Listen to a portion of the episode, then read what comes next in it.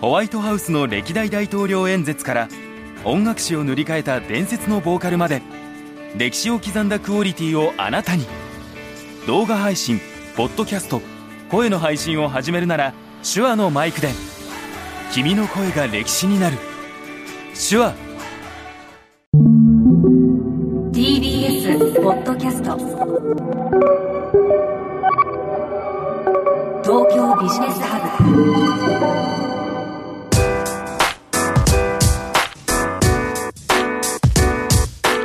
今注目するべきビジネストピックをピックアップしてビジネスリーダーに明日のヒントとしていただくプログラム東京ビジネスハブナビゲーターの野村貴文です。このプログラムは手話の MV7 ポッドキャストキットで収録しています。あの先日1ヶ月2ヶ月ほど前の話なんですけどあの車をですね買おうと思いましてでちょうどですね、まあ、私、今まで本当にあの中古の軽自動車しか乗ってなかったんで あのそろそろファミリー用の大きい車が欲しいなと思ってあの SUV を買おうと思ったんですよ。であのいろんなあのカーディーラーさんにあの話を聞きに行ったら、まあ、ちょっと車好きな方はもう常識かもしれないですけど私が驚いたのはえなんか納車ってこんなに遅いのっていう風に驚いたんですよね。え、注文してからえ4ヶ月も5ヶ月もかかるの？みたいな話が出てきまして、で、あるディーラーさんから言われたのが、あのすいません、ちょっとこれ人気車種なんで、今あの買うと、あの注文していただくと、まあ、4ヶ月後になりますと。で、えー、あ、やっぱ時間かかるんですねって話をしたら、いや、実はあの似たような車種の不正が発覚してしまいまして、あのそこのお客さんが全部キャンセルになって、全部こっちの車に流れてきてるんですよ、みたいなことを言われたんですよね。だからあの世間であのですね報道されているあの車の不正っていうニュースはあこんな消費者の生活に今直結してるんだってことをですねそこで改めて知りまして、まあ、ちょっと残念ながら私はそれが待てなかったんで別の車種にしてしまったんですけど今日はですね、まあ、それに関連する話をしていきたいと思いますではプレゼンターの方をお呼びしたいと思います。シニフィアン株式会社共同代表の村上隆文さんです。よろしくお願いします。よろしくお願いいたします。はい。1月1日元日以来のご登場です。そうですね、はい、なんか今年があっという間に過ぎていて、ええ、遠い昔の話のような気がしますけど。そうですね。でもその時にちょうどあの株価の話をされたじゃないですか。そうですね年末に、え、はい。でまあ株価って、まあ、ちょっとそのどうなるかわからないという前提でお話しするとこの収録時点では日本株が上がりまくってますよねそうなんですよね、まあ、あの12月に、ね、テーマ選ばさせていただいて、はい、2024の日本株の株式市場が相当いろんなテーマで注目が集まるという趣旨でね、はい、話をさせていただいたら、まあ、想定通りというか、もうメディアでも連日ね、あの株価報道がすごく多いですけども、株価も上がってますし、まあ言った通りになってるなっていうのは思いつつも、別に当てっこゲームじゃないんですけども、はい、株価上がった、下がったというよりは、やっぱりね、そういうテーマ感っていうのを皆さん共有しながらね、えー、やっていければ面白いのかなと思ってます。そうですね。いやまさに今年は日本株に注目が集まる年なんだろうなと思いながら、えー、今日のですねビジネストピックまた村上さんに非常に興味深いテーマを持ってきていただきましたのでご紹介したいと思いますトヨタグループの不正問題なぜこうしたことが起きてしまうのかはい。ということで、あの、冒頭で私が雑談させていただいたカーディーラーさんは、まさにあのトヨタのディーラーさんでして あの、ダイハツから、えー、OEM した車種が、今全部、あの、生産中止になってしまっていると で、いろんな、こう、煽りを受けているといったお話をですね、まさに現場で、あの、自分が消費者として聞いてきたんですけど、でもこのトヨタグループの不正問題って本当に今、あの、かなりニュースを騒がせてますよね。そうですね。あのー、本当に、あの、これ、トヨタってもう本当に日本を代表する、はい、まあ、会社じゃないですか。で多分こういうこう、まあ、不正というか検査がちゃんとできてないとか、まあ、エアバッグの問題とかですねもうこの20年振り返っても実はかなりいろんなことが起きて新しい話じゃなくていろんな映画ができたりドラマができたり暴露本が出たりってあったと思うんですよね。でそういうことを受けてしっかり教訓を生かしたはず。でかつグローバルを代表する日本トップ企業のトヨタでまだこんな問題が起きるのかっていうのが、はい、多分一番の、まあ、驚きなのかなと思いますよね。そうですねあの起きたことでいうとあのトヨタ自動食器子会社ですね、まあ、こちらのそのディーゼルエンジンのあの性能試験でのその不正の問題とですね、まあ、あとはそのダイハツですね。こちらその安全性に関するあの不正。そしてあの前にはですね2022年にはあの日野自動車こちらも子会社なんですけどあのエンジン認証の不正が発覚しているということで、まあ、こうトヨタのグループの中でこう立て続けにこういうことが起きていて。で、まあ、例えばあのニュース報道ではあの結構現場に単納期でプレッシャーがかかっていたんじゃないかとかあの子会社としてはあのそういう納期に対してこう断り断りきれないような構造があったんじゃないかとかなんかいろいろ言われてますけど村上さんがどうご覧になってるかっていうのはぜひちょっと伺いたいなと思いました。そうですね。本当にこれあのまあ、結論からするとですねこう一つの要因だけで語るのがすごく難しいんだと思うんですよね。はい、ただ一方でやっぱりこの今メディアの消費報道の消費っていうことでは短時間でコンテンツを掴んでいただかなきゃいけないので私がパッとメディアの報道を見てると、はい、ほとんどが単線の切り口なんですよね。なので親会社が子会社を、はい、とかですね、まあその今の単納期のプレッシャーが生産現場が疲弊しているとかですね、えー、まあ何でもいいんですけど何らかの切り口でやっぱり語ってしまっていると思うんですね。で私それぞれ一つ一つは当然要因の一つは構成してると思うんですけども多分そういうふうに捉えてしまうともぐらたたきにしかならなくてそれを改善してもこの問題って解消しない。だからこそこれだけこういうこと起きちゃいけないってみんなが分かっているのに起きてしまうのかなと思うんで、そのあたり少しね、私の考え方っていうのをちょっと今日ご紹介できればなと思うんですけども、はい、これ、野村さん、あの、野村さんが思う、逆にちょっと最初聞いてみたいなと思ったんですけど、はい、なんで起きてるかなって野村さん個人としてはどういうふうに見てらっしゃいます？個人としてはうんとまあちょっと現場の気持ちになって考えると、はい、まあ、こう決まってるスケジュールが、うん、おそらくあったんじゃないかと思うんですよね、うん、あのいついつまでにこれを出さなきゃいけないという、うん、でしかももう会社として大々的に発表していたり、まあ、遅延しようもんなら株価に影響するみたいな、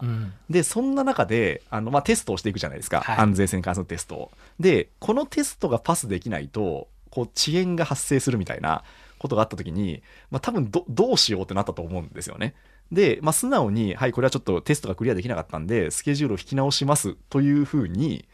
まあ、言うのが多分、まっとうな方法だったとは思うんですけど、なかなかそれが言い出せない空気があったんじゃないかなっていう感じがしていて、まあ、そうすると、うん、なんかこれは安全とも解釈できるみたいな感じで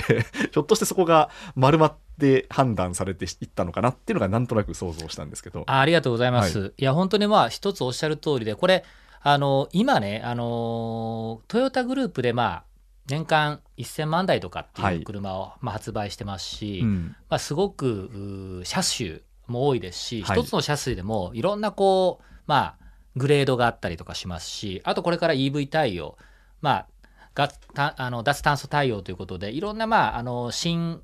エンジン、まあ、新駆動機器の、まあ、導入をしていかなきゃいけないということで要は一つの会社なんだけどももうとてつもなく大きなガントチャートがあるわけですよね。よね。スケジュールが決まっていると。えー、で、野村さん消費者として見てらっしゃるときに、はい、どうですか、これだけ複雑な車種を、まあ、毎年のようにアップグレードしている割にはですよ、まさに野村さんがおっしゃった通り、遅延ってどれだけ発生します？あの生産の遅延ですか、はい、というのは、はい、あのいついつにこういう車種が出そうだ、はい、でマーケティングの、ま、今予算を、まあ、枠取りをしてテレビで放送するとか、うんうん、どこどこで大々的なキャンペーンを日本でやる中東であるヨーロッパであるってすごい勢いでキャンペーンとか組むわけじゃないですか、はい、これ一個ずれるとすごい大変ですよねっていう時に、うんうん、なんか見ていてなんかなんとかのも遅れましたっていう報道って意外と目にしなくないですか、うん、要は、ね、あ今年新車種発売予定なんですよ。あ楽しみだな。ここで買い替えようかなと思った時にあすいませんあの遅れますっていう話って意外と聞かないですよね。うんはいはい、でそれだけやっぱりあのこれだけ複雑なものをトヨタグループっていうのはまあ管理しきってきたっていうわけですよね。うんうん、でそうすると、まあ、あえて言うとこう10回やって23回まあ遅延するというところであればまあいいじゃないですか。遊びがあるんで。ただ、はい、これだけやっぱりあの綿密にやっていく中では100回やったら100回成功するぐらいの形でスケジューリングを組んでいくっていうのが、まあ、どんどん当たり前になるんですよね。うん、でこれってあの、まあ、一つまあ組織論的に話していくとですよ。あの野村さんが、まあ、10回中2回成功すればいいですっていうと比較的気楽に何か挑戦できないですか？まあそうですね。あのだいぶなんか遊びがあるなって感じがしますよね。である程度得意なことであれば、はい、10回中7回成功すればいいですっていうと、うん。うん、まあまあそんなに緊張せずにやれますよね。ね。はい、ただある程度得意でまあ、ええ失敗はしないけど失敗するかもなぐらいのレベルのことを10回中10回成功させてくださいっていうと、徐々に緊張が走ってきますよね。そうなんですよね。なんかこのミスれないってなかなかのプレッシャーですよね。そうなんですよ。で、これってあの本当にまさにあのまさにまあ、おっしゃっていただいた通り、複雑性が増していくとステークホルダーが増えるんですよね。はいはい、で、この複雑性が一人一人のステークホルダーがそのステークホルダーの期待値に応えるという複雑性がどんどん増していくわけなんですよね。えー、でまさに経営者っていくと、まあ、この経営数値をしっかり達成しなきゃいけない、株主に対して説明責任があるというのを追ってますし、これがまあ現場現場と降りていくときに、まあ、やっていくわけですよね。で、例えば大元のところで決算数値が大ぶれしていいよと。株価も別にぶれてもいいんだよ。うん、で、別にその生産計画もどんどんずれていいんだよと。販売計画もずれていいんだよと。うん、で、全体でまあまあ帳尻合えばいいよねぐらいの感じであれば、まあ、あのー、それなりにこう、まあ、しっかりやったとしても、まあ、ミスが許されるってことだと思うんですけども、はい、今の、まあ、組み方っていうのは、やっぱりあの経営の立場からすると、その販売とかちょ、うん、販売がやっぱ一番リスクですよね、ええ、想定通り売れるかわからない、ここが一番大きなリスクを織り込まなきゃいけないと、うん、で今、目下でいうとサプライチェーンが複雑になってますと、はい、で EV 化しなきゃいけないバッテリーだ、うん、半導体だと。どんどん伝送化のサプライチェーンがあってでコロナ以降サプライチェーンが一回崩れましたと、はい、でこのサプライチェーンマネジメントもしっかりやらない。ここに大きなリスクがあると。でなった時にこの辺のリスクがなかったですよ。大体これぐらい売れると。で大体サプライチェーンしっかりしてるっていうと、まあ、ある程度ここのところはコントロールできるので現場のところにまあ余白が少し残るじゃないですか、はいはい、ただ今ト一番上のところでプレッシャーがすごく増してると思うんですよね、はいはいはい、でかつそのサプライチェーンのところのプレッシャーがすごいんだと思うんですよ。ってなるとサプライチェーンでただでさえ販売計画がずれるのに、ええ、これでさらに新シャツの発売とかですね、ええ、そういったものがずれてくるとあとは生産計画がずれてくると、はい、もうぐちゃぐちゃになってしまいますからより現場はミスれなくなるわけだと思うんです、なので経営として追っていた余白が、はい、まあ、この時代背景で狭くなっていると、はい、で加えて、あのー、今まさに伝送化ということで、はいうん、トヨタグループ全体が、まあ、本当にどういうポジショニング取れるのかという経営としてのプレッシャーがかかってますよ、はい、そうですね。っていうふうになると、うん、今まで通りの販売経過ができるのかとかどれぐらい新しい、まあ、で EV 化したでものを各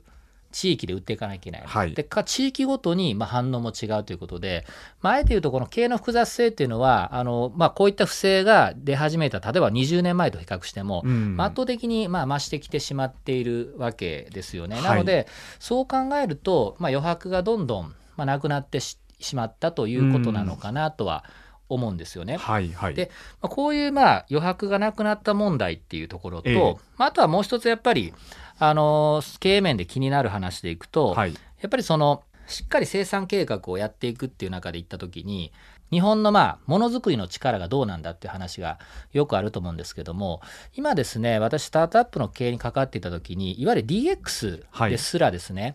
あのやっぱりそんなに頻繁に人が変わると経営すごく大変なんですよね。やっぱりソフトウェアだから大丈夫だっていうわけじゃないんですよ。はい、ソフトウェア企業でもやはり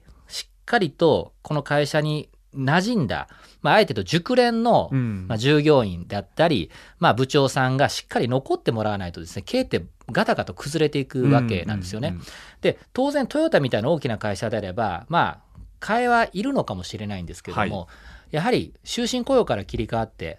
ガラガラ入れ替わっていくとそこのマネジメントの複雑性で相当増してるんだと思うんですね。でトヨタですら多分人材がどんどんひき肉に合ってるっていうのもありますしあと若手若い人たちが終身雇用じゃないということでどんどん定着しなくなってるってことでいくと、えー、まあものづくりの現場ってあのソフトウェアをコードで書くだけでもそのプロセスをしっかりまあ教え込んで技術を上げていくっていうプロセスに時間かかるわけですけどもハードウェアだとよりかかっていくと。かつ、ね、ハードウェアの産業だとよりこう蓄積したもの多いわけですよね。はいうんうん、でかつその中で今あのただでさえ複雑なプロセスなわけです。つまりどうやってこの改善プロセス、トヨタ流の改善スポーツの回すかノウハウをこう教え込んでいかなきゃいけないですし、えー、精度もどんどん高いものが求められるので、熟練の技術が必要になってくるという、はい、この受け継いだものがもう、もう行くところまで行った技術を伝承しなきゃいけないっていうテーマと、えーはいはい、そこに今もう一つですね、えー、AI 化とか自動化っていうのがかつてない勢いで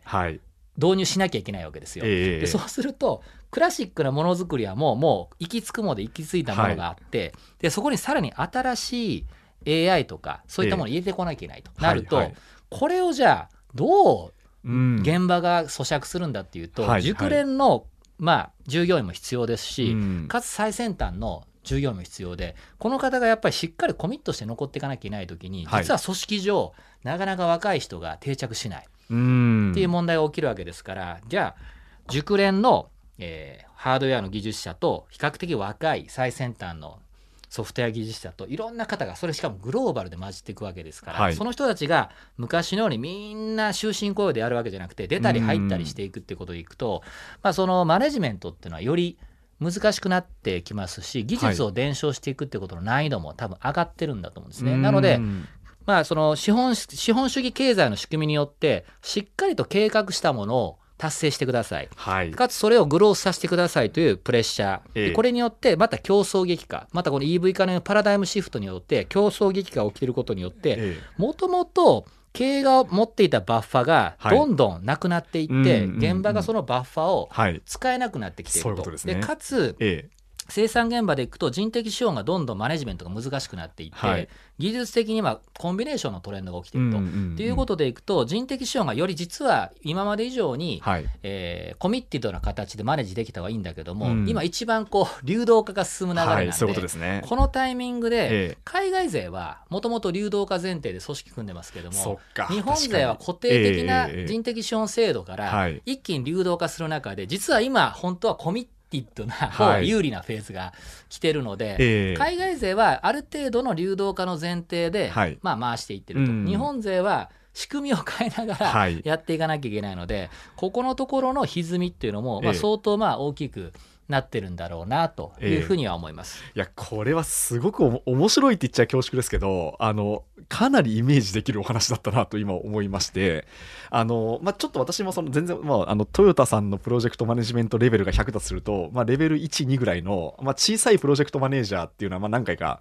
やったことがあるんですよねでその時にやっぱりあのスケジュールの見積もりって、まあ、どっかでこう遊びを持たせるじゃないですかでその遊びが一旦貯金としてあるんですけどトラブルが起きるたびにその貯金って減っていくんですですよね。そうですね。あの、まあ、しょうがない。ちょっとここで一回この貯金を使おうってことで、あの、まあ、もともと3週間あったバッファーが2週間なり、1週間なりみたいな。で、えっと、一応それで間に合うように作っているんだけど、その、なんでしょうね、最初の方の工程でその貯金を食い潰してしまうと、後の工程がすごいきついんですよね。もうこれ以上ミスれないみたいな風になってしまいますよね。わかります。だから今ひょっとしてトヨタさんの中では、あの、もともと現場でバッファーであったものが、そのサプライチェーン、例えば半導体不足とかいろいろ指摘されてますけど、そこでもう結構、あの、貯金を食ってしまってるってことなんですかね。そうですね。あの、現場のまあ、いろんな意味での貯金がなくなってる中で、はい、で、で結局それをじゃあどういうふうにコントロールするかっていうのがまさに経営力っていうことになってくるわけですけども、うん、今回この経営力の中でまさにそのガバナンス不全っていうのが、はい、まあ、指摘されていてトヨタもガバナンスがこんなにうまく機能してないと思いませんでした反省してますという形の、まあ、メッセージ出されてますけどもじゃあガバナンスねなかったのかっていうと、はい。当然ですけどあるわけですよ、うんうん、でもまあ一部指摘されているようなガバナンスがじゃあグループ会社のガバナンスはい、どこまで踏み込むんだって話とか、うん、そのチェックをすると。でこれ品質問題のチェックが必要なんですけども、はい、じゃあ誰がチェックするんだっていう時にものすごく厳しい第三者の人がチェックしてれば防げたかもしれない、はいはい、だけど事実上は同じ部署の違う、うん、まあ、これよく映画にもなってる話ですけどそうすると完全に利害関係が切り離しきれていないっていう問題ですよね。であとはこのここのチェックのインパクトが、結局その余白がなくなればなくなるほど経営のインパクトと直結するわけですよ。はい、でこれがね余白がある時っていうのは自分たちのリスクじゃないですかそんな不正をしたら。うんうんうん、でかつ自分たちがちょっと遅らしたからってトヨタは潰れないんですよ。はい、でそう思っていれば別にちゃんとチェックをして怒られるだけで済むんですよね。うんはい、ただ余白がどんどんなくなると、え自分たちがしっかりしないとトヨタが危ない、うん、トヨタの決算が揺らぐトヨタがナンバーワンでなくなるっていうこの密結合感が高まってる感じは多分余白がなくなると現場がどんどんプレッシャーを感じるんですよね。はいはい、そうすると我々が失敗すると良くないと。で横の部署も同じように頑張ってるから横の部署もやっている、うんうん、横の部署もやってるって時に横の部署は達成してるのになんでうちは達成しないの、はいはい、要は余白がなくなる時に、えー横の部署がうまくいってこれ小さな現場でも起きるんですよ、はい、例えば絶好調の、まあ、営業会社があった時に、うん、どんどん商品が売れなくなると、えー、売れなくなった時にでもみんな頑張って予算達成してるって時にどんどんみんな苦しくなってくるんですね、うん、全員苦しいんだけど誰かがどっかで売れたことにしよう、はい、アポが入ったことにしよう。っていうふうにしたりええしてしまうことって起きてしまうんですよね。はい。でこの時って結局その余白がなくなった時にどっかでまあ一人一人がダークサイドに行ってしまうわけですよね。うん。でもこれは一人じゃなくて部署がダークサイドに行ったって話なんですけども、これでやっぱりなんでガバナンスが必要かって言った時には、はい。その経営の経営って基本的にプレッシャーがない時って別にみんなそんなわざわざ不正はしないんですけど、うんやっぱうん本質的に僕らがやっぱりもっとか考えなきゃいけないのは人間ってやっぱものすごく弱い生き物だと思うんですよね。はいはい。で僕自身もいつも弱いなと思いますけども、うん。やっぱスタートアップの経営に関わっていると、まあ、人の弱さがやっぱ出るんですよね。はい。至る所で。ええええだからやっぱり人は強いという前提で、うん。まあ、考えてしまうと、まあ、間違いが起きるんで基本的には人は弱いと、社長は孤独弱い。うん。部長さんも孤独弱い。現場も孤独弱い。だから、まあ、ダークサイドに流れるリスクがあると。でそれをどういうふうに、まあ、ならないようにする仕組みを整えるのかっていうのが、まあ、経営だとした時に、まあ、今回そのトヨタとしては十分だと思っていたガバナンスの仕組みがはい。余白がなくなったことによって機能しなかったっていううん。ことなんですよね。本来であれば僕と野村さんがチェックし合う関係だったら、はい。野村さんダメじゃないですか。はい。って言ってそうですね。不正を防げるわけですけね。あすいませんでしたって言って言えばい。いんんですけど、徐々に2人とも余白がなくなって、はいはいはい。しんどいですね、ええ。これなんかちょっとじゃあダウンロード数伸びたことにしましょうかっていうふうに なんか言いたくなる瞬間が来た時に、はい。まあ別にこれ不正っていうわけじゃないですよねみたいな。あ。解釈こうそうとも解釈できますよねみたいなうんまあまあ話じゃあそれ逆に迷惑かけてもよくないし、だったらまああのそういうことにしましょうかっていうふうに流れてしまう弱さってうんあるんだと思うんですよね。だからはい。そうした時にそのグループ会社の中で同じ部署だった時に本来チェックし合ってもこの苦しさを共有した時に、はい。まあ嘘ではない。不不正ではないというそういう声が出てしまう。でグループ会社だったらグループ会社と親会社との関係ではい。そういったテンションが出る。やっぱり一個人で考えた時にそういうこと起きやすいと思うんですけどもやっぱり本質的にはやっぱ人は弱いものだということで考えた時に、このガバナンスのこうやっぱりすごくあの性善説に立ちたいんですけど人っていうのは、で経営は本来性善説ですべきなんですけど、はい。性善説でしすぎた時にこういった不正が出やすいんですよね。うんなので、うんうん。不正に関してだけはやっぱ性悪性が必要なんで、ガバナンスで性善説を前提にして経営したいんだけども、はい。性善説だけだとこういったことが起きるんで、性悪説を混ぜなきゃいけない。でそこのバランスを取っていくのは一つガバナンスはい。だとしたときに、まあ本質的にはあのそれぞれのチェック機関を完全に独立していくような仕組みに、まあ、トヨタさんってより移行されると思うんですけども、はい。多分不正って多分ほとんどなくなっていくんだと思うんですけども、ええ。結局チェックする人が本当にこの独立じゃなきゃいけないんですよ。で、はい。大企業になればなるそのプレッシャーって大きいんですよ。じゃあ例えば野村さんがはい。トヨタの品質のチェックをまあできるスキルがあったとしてやってくださいって言われた時に、ええこれを自分が指摘したらはい。日本経済が揺らぐんじゃないかっていうプレッシャーを負うわけですよ。結構きついですよね。これトヨタの株大暴落で、ええ。ああこれも自動車産業総崩れだなっていうはい。プレッシャーを感じた時に、うんうん。それでもバサッと言えるって言って相当な人なわけでですね。やっぱりトヨタにグループ内でチェックし合うって時にやっぱりそれをみんな感じてしまうし、はいグループ外にチェックさせたとしても、うん。結局トヨタから指名されて請け負ってる以上はね。やっぱ限界がやっぱりあるんですよね、はい。だからやっぱり悪いものが出た時のインパクトっていうものが、まあ、出てしまうと。だから、そういう意味でいくとこのなんというかあの僕らもやっぱりトヨタトヨタグループに寛容にならなきゃいけないというかね、ええ。消費者としても株主としても、はい。やっぱり完璧を求めがちなんですうよ。んそうですよね。なんだけどやっぱりあ遅れてもはいあ納車が遅れても完璧なものをデリバーしてもらえばいいやという余裕、はい。で株主としても当然ちゃんと経営してほしいけど、うんうん。そこはまあそういうことは確率的に起きるよね、はい。という、はまあ、余白を与えてあげるという気持ちがないと、はい。100点100点。消費者も100点。うん完璧なものを完璧な納期で。いやー。で株主も完璧な経営をってやると余白がなくなるんで、はい。どんな完璧なガバナンスを入れても難しい。だから私言いたいのはやっぱガバナンスってのは人が弱いので、はい。客観的に本当に独立した人にやらす意味ってやっぱそこにあって、うん。弱い人に対してダメだよって言えなきゃいけない。って相当メンタルが必要なんで、はいはい。本当に切り離した利害関係の人でやらないといけないんでガバナンスの設計ですごく難しいですよって話と、うん。ただやっぱりガバナンスの限界があって、はい。チェックしきれないんですよね。うんうん結局チェックする側も人なんでいつかは AI がするようになるのかもしれないですけども、はい。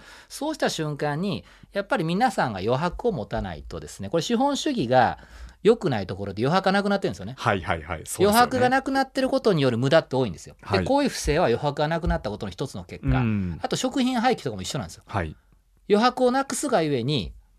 食品廃棄増えるんですよね、うん、要はちゃんとちょっとちょっとなんか形がいびつだな。そうですよね、うん、廃棄品とか、えー、あちょっとこれ賞味期限が廃棄品、はい、ちょっと在庫がないと怒られる、うん、在庫余剰っていうふうにやって、はい、やっぱり消費者側がそういう期待値を持ちすぎれば持ちすぎるほど無駄が起きるんです。でこれは逆に言うと、経営に対してそういうプレッシャーを周りのステークホルダーが与えていることなんですよね、はい、で特にトヨタグループっていうのは日本を代表する会社ですから、完璧でなきゃいけないというプレッシャーって多分すごく、あると思うんですよね、はいはい、だからこそ現場がよりプレッシャーを感じるんですよ、